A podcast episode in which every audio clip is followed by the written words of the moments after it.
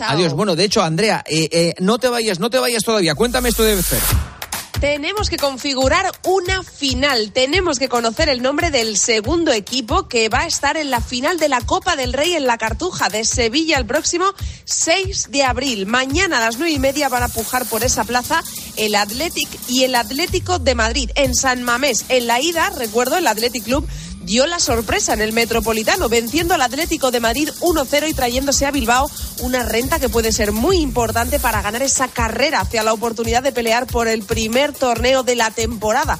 Cuando hay una final en el horizonte y se juega el partido de vuelta de una eliminatoria, ya tenemos razones suficientes para que haya mucha emoción. Pero si tú necesitas más, en el partidazo de Cope te recomendamos que apuestes con el combi partido de Betfair. Lo encuentras en betfair.es y con él siempre vas a tener mucho más fácil ganar dinero. Betfair y su combi partido te permiten combinar hasta 25 variables de un mismo partido en la misma apuesta y siempre mejorándote las cuotas. Nos queda una semifinal de Copa Nacho, así que vamos a apostar. Dos equipos en lo alto de la tabla de la liga, firmando una buena temporada por el momento en el torneo doméstico. Pero ahora toca dar el do de pecho en una semifinal que seguro va a estar muy igualada a las nueve y media de la noche en San Mamés, Athletic Club Atlético de Madrid. Qué bonito es cuando una eliminatoria llega al partido de vuelta con un resultado abierto, con ligera ventaja, eso sí, para el Athletic, pero abierto para cualquiera de los dos y para que pase cualquier cosa. Además, tenemos pique extradeportivo en esta semifinal con la historia de los días de descansos entre unos y otros. Vamos a apostar en esta segunda semifinal de la Copa del Rey en Betfair y en el combi partido. Ya lo sabes, podemos combinar hasta 25 variables de un mismo partido en la misma apuesta y nos vamos a encontrar mayores cuotas. Que se clasifica el Athletic con más de 2,5 goles y 10 o más corners en el partido, 10 euros pueden generarte unas ganancias potenciales de 78. Y como la ocasión, el partido y el objetivo lo merece, vamos a mirar otras opciones para apostar en betfed.es en este partido. Desde luego que la ocasión lo merece, así que vamos a mirar en qué más podemos apostar y que puedas conseguir más dinero. Ya lo sabes que Betfair y el Comi Partido te lo ponen muy fácil. Mira, voy a apostar ahora que remonta y se clasifica el Atlético de Madrid, que marca el delantero francés rojiblanco en cualquier momento y además que marcan los dos equipos. Una apuesta de 10 euros puede convertirse en una de 108 euros. Esto es el combi partido de Betfair. Visita betfair.es para más información y crea tu suerte. Recuerda que este es un mensaje solo para mayores de 18 años. Juega con responsabilidad. A todos nos gusta la emoción de antes de un partido, el debate, la anticipación. Aumenta un más esa emoción con el combipartido de Betfair. Apuesta más cosas en el mismo partido, como el resultado, los goles totales y los goleadores, en una apuesta y con mayores cuotas. El combipartido de Betfair. Este es un mensaje solo para mayores de 18 años. Juega con responsabilidad. Antes de cerrar, mañana estamos en Alicante. Angelito García. Eh, ¿Qué tal, Buenas. Topuri ha estado con Pedro Sánchez hoy, ¿no? ¿Le ha dado el DNI ya o no? Se lo ha prometido. No se lo ha dado todavía, pero se lo ha prometido. Pues, ha dicho que. Lo, tenía que haber cogido. Sí, que ya cumplió un sueño y, ahora va a cumplir el segundo, que es tener ese, ese DNI español. Ya lo intuíamos anoche que al final ahora Topuri es un producto muy goloso y que no iba a dejar pasar la, la, oportunidad el presidente del gobierno, aunque ha habido una imagen curiosa, Juanma, que está generando mucha, bueno, muchas eh, ríos de tinta que diría aquel y, y, muchas interpretaciones y es que no le ha dejado el cinturón, no le ha puesto el cinturón. Sabes que Topuria está cediendo el cinturón a, cada uno que le recibe, incluso aficionados y demás, para que se hagan una foto con él.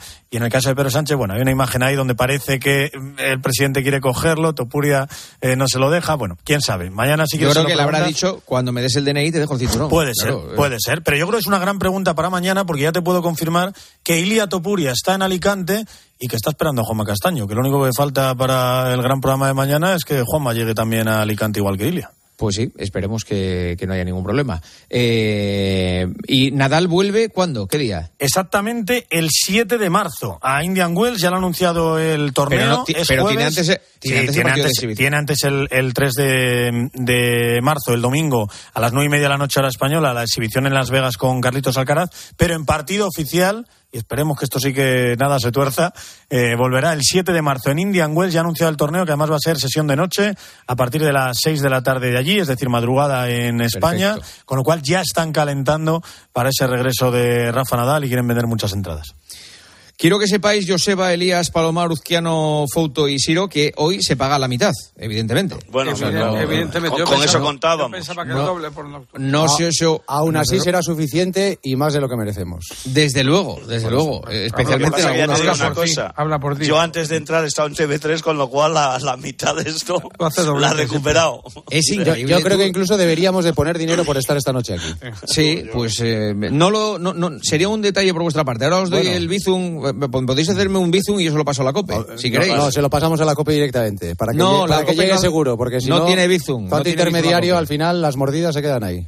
Guille, haga esto, el que haga esto por dinero no lo entiendo, así que... Efectivamente, efectivamente.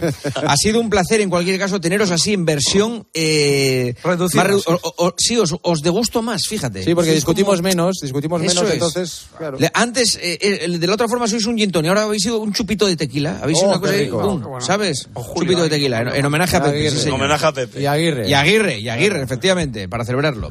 Compañeros, gracias, un abrazo. Hala, Un abrazo. Vamos a cerrar. ¿Quieres que el partido te vaya como anillo al dedo? Descubre el My Match en exclusiva en Winamax. Crea tu apuesta escogiendo selecciones de un mismo partido y obtén tu cuota personalizada. Imagina tu escenario ideal gracias a My Match y pon una cuota a tu intuición. Winamax, las mejores cuotas. Juega con responsabilidad solo para mayores de 18 años. Pues qué fácil sería la vida si el programa durara todos los días una hora. ¿Eh? ¿Qué, qué- qué- cuántos agobios nos íbamos a ahorrar? Y miren, por ejemplo, el pulpo, que hace cinco o seis horas al, al día. Pulpo, Eso estaba, estaba, mira, cuando le estaba diciendo estaba pensando lo mismo. Digo, qué fácil lo tiene Juanma Castaño, pedazo Sí. de equipo y una horita y poco de, Y una de- horita, de programa sí. de radio. Aquí Sí. me enfrento yo hasta las 6 de la mañana en directo. claro. Hombre, yo he pasado por ahí ya. Joder, claro, hay que hacer la mili. Es que tú llevas muy poco en la radio. ¿Cómo, te, eres- cómo te puedes atrever a eso? eh, Eres un recién llegado, normal. Tienes que hacer méritos, tío. ¿Pero qué dices? Y viajar un poco, que no viajaste nada en tu Claro. época. claro, todo Pero, eso. Juanma, acuérdate eh, esas, esas mañanas de radio hace un montón de años que, Ya, que ¿cómo venía. me voy a acordar si hasta te iba a ver yo? Me acuerdo de, de- de haberte visto. saber tú. Es verdad, es verdad. Sí, sí.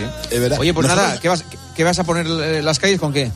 Vamos a poner las calles, fíjate, estamos dispuestos a, a darle una vuelta al tema de la natalidad en España. Ha bajado muchísimo, han nacido 320.000 bebés el último año. Mira, hoy en, Ma- en Mallorca van a subir un poco. Ah, va- muy bien, eso es maravilloso, claro, es lo que hay Sí, que hacer. Y, es una buena hora, además. Sí, para escuchar la radio, que diría Expósito. Eh, pues te escucho, hasta luego. El vídeo. Señoras, señores, hasta aquí el partidazo. Ahora llega el pulpo. Mañana nos vamos a Alicante a las once y media desde el Teatro Principal de Alicante con eh, todo, todas las invitaciones entregadas por riguroso orden de llegada. Les esperamos con Ilia Topuria en la que seguro será una gran e histórica noche de radio. Adiós, buenas noches. Juanma Castaño. El partidazo de Cope. Estar informado.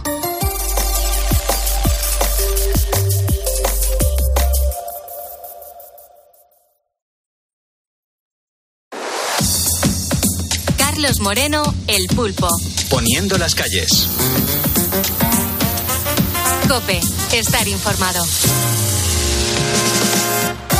Estar informado y estar acompañado a través de la radio. Muy buenas noches y gracias por escuchar este medio de comunicación. Gracias por estar también en la cadena COPE. Yo soy Carlos Moreno, el pulpo, y haciendo radio en directo hasta las 6 de la mañana. Dentro de un rato le daremos los buenos días a Carlos Herrera después de haberle dado las buenas noches a Juanma Castaño. Bueno, nosotros somos los ponedores de calle, los que vivimos al revés, los que tenemos que eh, levantar o acostar España. Eh, en este programa de radio mm, mm, es verdad que no hablamos de política, nos alejamos, le hacemos la cobra a la política, pero es verdad que en, estos minutos previos, en cuanto eh, caliento la voz, en cuanto nos ponemos en marcha, pues sí es bueno mm, darle un repaso a cómo ha ido el día de ayer, cómo finalizó el martes. Claro, ¿qué pasó ayer martes? Pues hay que hablar de Ábalos, porque Ábalos ha sido expulsado del PSOE tras haberse visto salpicado por el caso Coldo. El exministro, que niega ser mm, culpable en nada, niega, se niega también a entregar su acta de diputado, así sigue cobrando bien, bien, bien, y a partir de ahora pues va a formar parte del grupo mixto. Mientras, por ejemplo, se ha conocido un dato que genera alarma. Atención, ponedores. Los nuevos jubilados cobran un 56% más que los 1,2 millones de trabajadores que son menores de 25 años. Claro, el desfase pone en riesgo el sistema tal y como está planteado. Y por cierto, ya tenemos primer finalista de la Copa del Rey, será el Mallorca, quien tras empatar a uno con la Real Sociedad, pues ha terminado imponiendo tras ganarse los penaltis. Pero claro, todo esto fue noticia ayer. Nosotros seguimos adelante hablándote de historias alejadas de la política y sobre todo más cercanas al día a día de los ponedores. Esto es un programa de radio interactivo. ¿Qué significa eso? Que todo lo que tú hagas ahí en tu casa, en tu coche, en tu oficina, en tu garita, en tu taxi, eh, repercute aquí, porque si quieres nos puedes seguir en una red social llamada facebook.com barra poniendo las calles. En cuanto te sumes, tu nombre me aparece aquí y te menciono para darte las gracias y también la bienvenida. Pero mira, hay que entrar en materia, porque si tienes familia o eres padre o madre, como es mi caso, pues seguro que te acuerdas de la ilusión con la que lo planificaste absolutamente todo.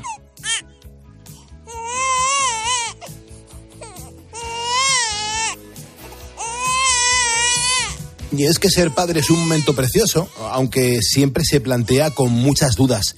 Claro, nos preguntamos cómo será eso de ser padre o ser madre.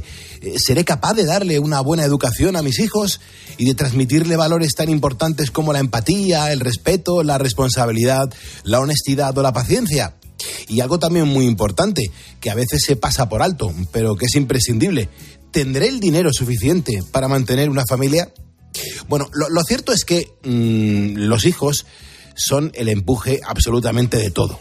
Si no fuera por ellos, nos rendiríamos en mil batallas. Sin embargo, España, hay que decir que está convirtiéndose cada vez más en un país sin hijos, o mejor dicho, sin nacimientos.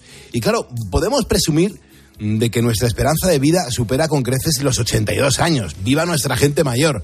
Pero claro, según los últimos datos, confirma que el año pasado nacieron en España tan solo 320.000 bebés, es decir, un 24% menos que los que nacieron hace 10 años.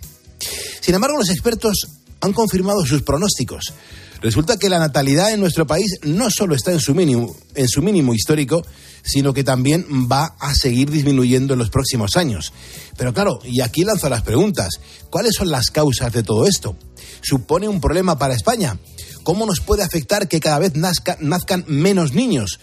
Bueno, pues la, el temazo del día en Poniendo las calles eh, lo que queremos hacer es descubrir todas esas claves. Y para empezar a poner todo en contexto, yo quiero saludar ahora, a la 1.42, hora menos en Canarias, a Alejandro Macarrón, que es sociólogo y analista demográfico. Y por aquí anda Alejandro. Alejandro, ¿cómo estás? Buenas noches. Buenas noches, Pulpo. Gracias por aguantar hasta esta hora. Eres todo un campeón. Me entero de que los datos son claros. En 2023 nacieron 6.629 niños menos que en el 2022 es decir, un 2% menos, pero me pregunto, ¿son datos realmente significativos o no es para tanto? Si solamente fuese un 2% de un año para otro, daría absolutamente igual. El problema de esto es un acumulado, ¿no? A mí me gusta más comparar cuando con el año en el que el, el anterior al que empezó a, a, estropearse todo, ¿no? que fue en el año 1976, uh -huh. y comparado con ese año hemos perdido más de la mitad de los nacimientos. Y si nos fijamos en las madres nacidas en España, hemos perdido dos tercios de los nacimientos. Son datos verdaderamente terribles. Además, me imagino, eh, Alejandro, que claro, so, son muchos los factores que, que, influyen en todo esto, pero ¿cuáles son las principales causas de, de todo este tema? Son, hay muchas causas juntas. Uh -huh. eh, entre otras, hay una buena, y es que eh, no se muere ya prácticamente ningún niño. Antes la mortalidad infantil y juvenil era muy alta, entonces o se tenían muchos niños o realmente las sociedades decaían muy pronto. Bueno, y en todas las especies animales, el, el cuántos crías se tienen o huevos se ponen está proporcionado a, a, la mortalidad, ¿no? Pensemos en los peces, ¿no? Que, que desoban miles y miles de huevos, ¿no? Entonces, esa es una causa y que es una causa buena con lo cual es bueno que tengamos menos niños que hace 100 o 200 años. El problema es que nos hemos pasado de la raya. Tenemos muchos menos de los que ese menor mortalidad infantil y juvenil nos, nos permitiría. ¿no? Entonces, ¿a qué se deben? ¿Cuáles son las demás causas? Pues, desde luego, el estilo de vida moderno, eh, en el cual eh, los niños son más un incordio que una ayuda, como eran en el campo, que enseguida, en cuanto crecían, eran, eran mano de obra ahora no hacen falta niños eh, o hacen falta mucho menos para que me cuiden de viejo. En la parte económica, en la parte afectiva los necesito igual, ¿no? Eso eran razones de utilidad que, que ayudaban a que se tuviesen niños, pero la razón fundamental es que el- había unos valores, la sociedad era muy religiosa, en España era cristiana, en otras zonas a lo mejor otras religiones, pero que compartían unos valores comunes de natalidad y familia, ¿no? Era, era muy importante el formar familias estables, tener niños, y, y la gente no concebía vivir sin niños, ¿no? Por esa red de afecto que proporcionaban, de cariño, de proyección, de eh, realización también en relación a, a lo, a lo religioso, ¿no? Eso, mm, por desgracia, se ha perdido y en cambio que tenemos ahora, pues solamente se valora eh, la carrera profesional. Ha entrado también las mujeres que antes eh, masivamente pues eh, se dedicaban al hogar y a criar niños. En la sociedad rural también eh, hacían muchísimo lo que llamaríamos trabajo, porque una especie de economía familiar integrada, pero ya no vivimos en zonas rurales, eso se ha perdido en las zonas urbanas y lógicamente pues el, el estar 10 horas fuera de casa trabajando en una oficina donde sea, pues te quita tiempo, foco y ganas para tener niños, ¿no? Eso cuenta también. Y luego una cosa que es importantísima es que eh, lo que llamamos la desestructuración familiar, ¿no? Ahora eh, cada vez se casa menos gente, ya la mitad de los españoles más o menos ya no se casan nunca y de los que se casan la mitad se divorcian más o menos. Eso es devastador, ¿no? Porque porque si la gente no forma parejas estables es, es mucho más arriesgado tener niños y tienes muchas menos ganas y el matrimonio es la forma más estable de pareja que se ha conocido siempre. Incluso habiendo ley de divorcio es más estable que una pareja de hecho que se puede separar en, en un momento, ¿no? En un momento de una discusión. Y luego el divorcio, pues eh, masivo, tiene efectos devastadores porque si una pareja se separa antes de haber tenido un primer niño, ese, ese proyecto de familia se ha roto, ¿no? Si solo ha tenido uno, ya no tendrá más, ¿no? Y si tiene niños pequeños y estos lo pasan fatal por el divorcio de sus padres, tiene un efecto, un daño muy fuerte sobre ellos, a lo mejor de mayores tampoco se van a animar a tener niños.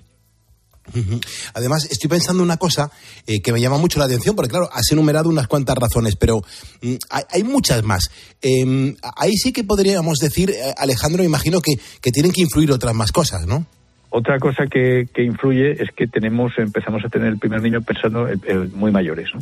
muy mayores respecto a la edad biológica. La fertilidad femenina eh, es muy fuerte a los 20 años, 20 y pocos, pero los niños lo- los empezamos a tener hoy día por el estilo de vida moderno y porque afortunadamente, y es una cosa buenísima, la, la mayoría de las mujeres pues tienen estudios superiores, e incluso más que los hombres hoy día, pero claro, eso acaba retrasando la edad en la cual uno se es adulto, se emancipa del hogar, etcétera, y que empieza a tener niños, entonces empezamos demasiado tarde y eso hace que muchas veces ya no se pueda ni concebir un niño o puedes tener uno y no más de uno o tienes un embarazo muy difícil o hay más abortos espontáneos. Eso eso influye también mucho no o sea que como vemos hay, hay muchas causas todas juntas eh, suman un exce- una falta de vamos demasiada poca natalidad no pero claro eh, otra cosa que es importante es que no se hace no se ha hecho, digamos, desde las autoridades, los, los países, generalmente los gobiernos eran natalistas, ¿no? Porque sabían que la población era, era una riqueza de, su nación, de su país, ¿no?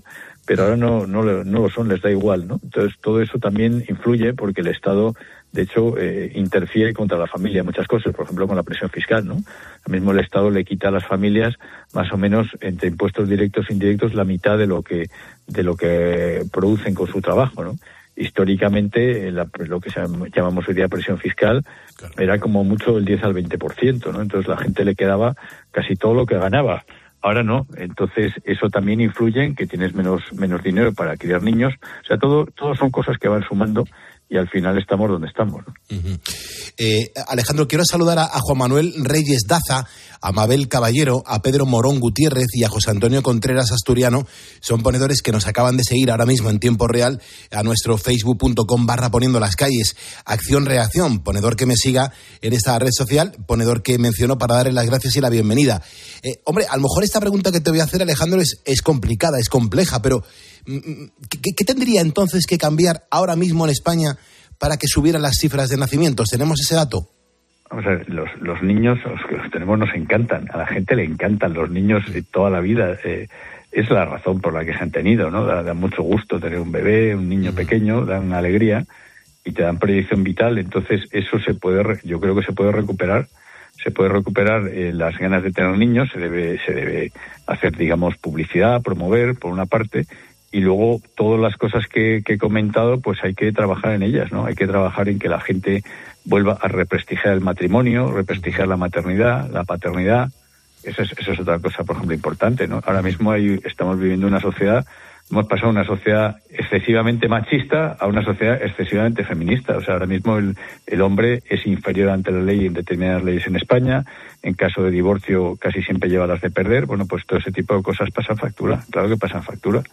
Lo mismo que eh, hoy día la mayoría de las mujeres trabajan fuera del hogar pero hay una minoría que sigue siendo como del modelo tradicional, que tienen más hijos que el resto, pues están mal vistas, y están discriminadas fiscalmente en algunas ayudas a la maternidad, ¿no? Pues todo ese tipo de cosas hay que trabajárselas todas, pero la fundamental es al final que la gente recupere el, las ganas de tener niños, eso requiere un cambio cultural que no se puede conseguir de un día para otro, pero si no se hace nada es como tampoco se va a conseguir, ¿no? Es muy importante tener niños para tener una proyección vital, no estar solo de mayor, no, no tener un vacío afectivo. Si tienes un niño, que mucha gente que tiene un niño eh, que tenga por lo menos un hermano, porque la soledad de, de tener ser hijo único pues no, es lo ideal, ¿no? ¿no? Siempre ha habido hijos únicos, pero una cosa es que sean pocos y otra que sean muchísimos, ¿no? Como es ahora, ¿no? Entonces, eh, la gente debe recuperar la gana de tener niños, eh, tenemos que recuperar estabilidad familiar. Es, es, un horror que haya tantísimos divorcios y, y la nupcialidad se haya eh, desplomado tanto, eso es malísimo para la sociedad. Y para los más débiles, todo el mundo hoy día está obsesionado con los más débiles, que son los niños. O sea, el, el horror que sufren tantos niños con el divorcio de sus padres yeah. es algo que es impresionante que no, que no preocupe eh, a las sociedades. Además es empobrecedor, por cierto, porque claro, cuando se separa una familia, mm. donde antes vivían en un solo hogar, eh, una sola vivienda, ahora hacen falta dos. Las mismas personas, uno se tiene que ir, generalmente es el padre, luego encima los pobres niños van rotando los fines de semana o de vez en cuando y todo ese tipo de cosas, pues yo creo que se pueden corregir y mejorar, pero hay que ponerse a ello, claro. Sí, sí, y sobre todo cuando los hijos comienzan a darse cuenta de que es, es, el arma arrojadiza contra el otro y sobre todo que son elementos y armas para sacar dinero. Entiendo perfectamente lo que acabas de decir, Alejandro. Soy hombre divorciado, imagínate lo que yo he vivido. Pero claro, luego por otro lado, eh, en 2023, por ejemplo, también se han registrado menos defunciones que en años anteriores en España. Yo creo que eso es un, yo creo que es importante tener en cuenta ese, ese factor. No tengo ni idea. Sí, es importante, a ver, las defunciones, eh, por una parte, eh, la esperanza de vida sigue mejorando. Lo que pasa es que hemos tenido tres años anómalos con el COVID, el 2020 y 2021 y también el principio de 2022, de exceso de defunciones.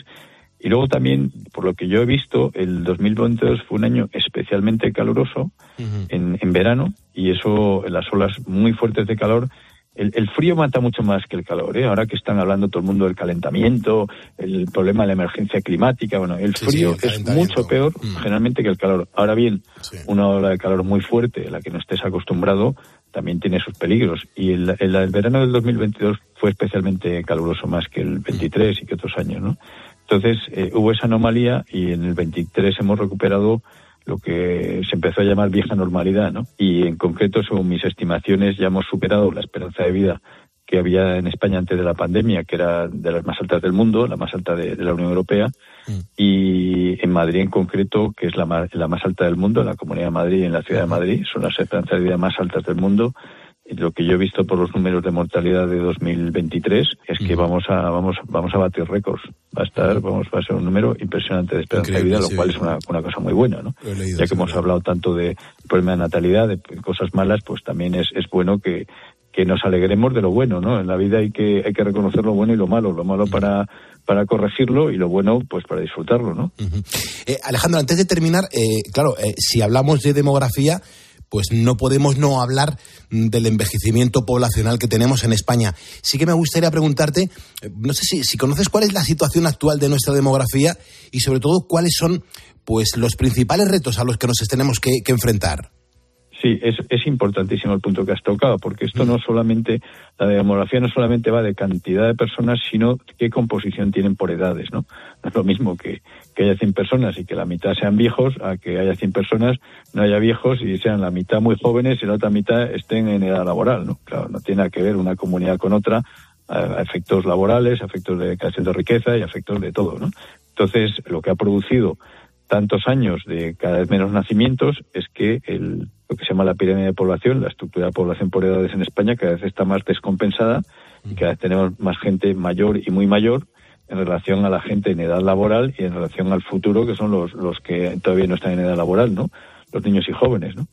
Eh, entonces, desde que murió Franco, más o menos, la edad media de los españoles ha subido unos 12 años y, por cierto, el 75% de ese incremento se ha debido a la caída de la natalidad. Eso lo calculé yo porque es fácil, relativamente fácil de calcular, proyectando qué habría pasado si qué población tendríamos si no hubiesen caído los nacimientos y se hubiesen mantenido las pautas de entonces. Entonces tendríamos ahora mismo como 20 millones más de niños y jóvenes. Por tanto, proporcionalmente habría muchos menos mayores. ¿no? Entonces, como el 75% del envejecimiento se ha debido a la caída de la natalidad. Y el otro 25, o sea, el otro 25% de incremento de la edad media posiblemente es inocuo, porque otra cosa que también está pasando y ha pasado es que se está ralentizando el ritmo al que envejecemos, ¿no? La gente hoy día con 60 años, pues nadie en 60 años hoy día prácticamente es un viejo, ¿no? Y hoy día de nuevo ves una persona de 70 estupenda y hasta de 80, ¿no? Y hasta de 90, ¿no? Ves personas de 90 años que dices, pero de verdad tiene 90 años. Y también una cosa que se está empezando a hacer, pero que es, es obligado a hacerla, que es retrasar la edad de jubilación. Si somos y vivimos más años con calidad de vida, si nos seguimos jubilando a la edad de siempre, pues estamos primero muchos años que podíamos trabajar y hacer cosas productivas inactivos, cuando digo todavía son jóvenes, pero sobre todo además para las cuentas públicas claro, es insostenible, ¿no? Si, si la proporción entre activos y jubilados es muy mala, ¿no? Si hay muchísimos eh, activos por cada jubilado, pues eh, las pensiones salen, es muy fácil pagar buenas pensiones. Cuando, como ahora hay como dos activos por jubilado o menos, pues tienes un problema muy grave, porque o bien le eh, aplastas a impuestos, cotizaciones al activo para pagar una pensión razonable, o bien la pensión es una birria, ¿no? O sea que en ese sentido eh, es importante el, el que si envejecemos más lentamente también nos jubilemos más tarde, siempre que eh, la persona eh, esté bien, ¿no? Es que esa es otra dificultad, ¿no? Pero claro, por desgracia es mucho más fácil poner una edad para todos porque así te evitas los fraudes, ¿no? Eh, no tengo tiempo para más, Alejandro. Alejandro Macarrón, sociólogo y analista demográfico. Te doy las gracias por atendernos a esta hora, 1.56, 12.56 en Canarias. Eh, un- ha sido un placer tenerte aquí poniendo calles conmigo, ¿eh? De acuerdo, pues muchas gracias. Gracias a ti, Alejandro. Claro, lo, lo cierto es que los niños pues siempre traen alegría, son como un soplo de, de aire fresco y más todavía en algunos pueblos como los que por desgracia pues cada vez hay menos jóvenes y adolescentes, como por ejemplo en Gasmondo de Onís. Este pueblo asturiano llevaba 40 años sin ver el nacimiento de un bebé y digo llevaba porque hace tan solo unos meses llegó, al- llegó al mundo Zac, nació en mayo y su mamá es Marta González y aquí está poniendo calles como una ponedora más. Marta, ¿cómo estás? Buenas noches.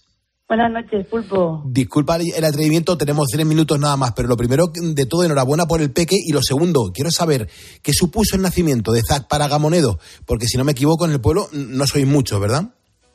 Nada, pues somos somos 10 o 12 personas, o sea, los más jóvenes somos nosotros tres. Antes de la llegada de Zac éramos nosotros y ha supuesto, bueno, la alegría del pueblo. Es, es una locura cómo está la gente con él. Claro, ¿y qué os dicen los vecinos cuando os ven por ahí, por el pueblo? Nada, pues ni nos miran, o sea, solo miran a Zac.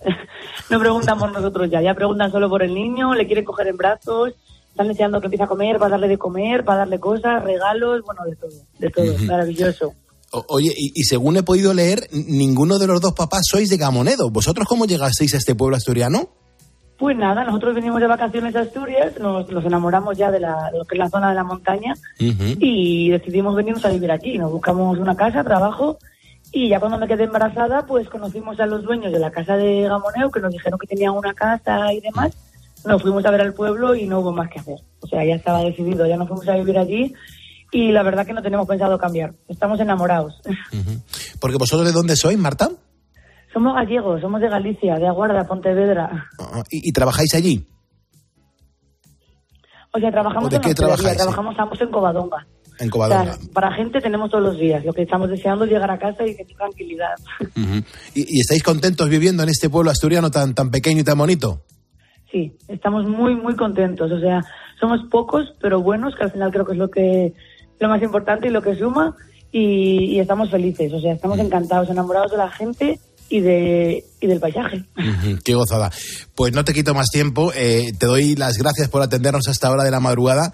Marta González, a seguir disfrutando de SAC y sobre todo a seguir llevando sonrisas allá donde vais con el peque. Muchísimas gracias y, y muchísimas buenas noches. Gracias, Marta. Muchísimas gracias. Buenas noches. Buenas noches, un, un abrazo muy fuerte. Bueno, nosotros ya hemos comenzado a poner las calles a este miércoles 28 de febrero de 2024. Yo soy Carlos Moreno el Pulpo, tenemos un montón de horas de radio en directo por delante. Te invito a que te quedes y te invito a que participes porque hemos lanzado una pregunta en nuestro facebook.com barra poniendo las calles porque hoy más que nunca necesitamos saber si tienes hermanos, si tienes varios hijos, qué es lo que podemos hacer para fomentar la llegada de hijos. Eh, te vamos a estar leyendo permanentemente porque hay muchísimos comentarios, cientos de comentarios y poco a poco te vamos a ir integrando en este programa de radio.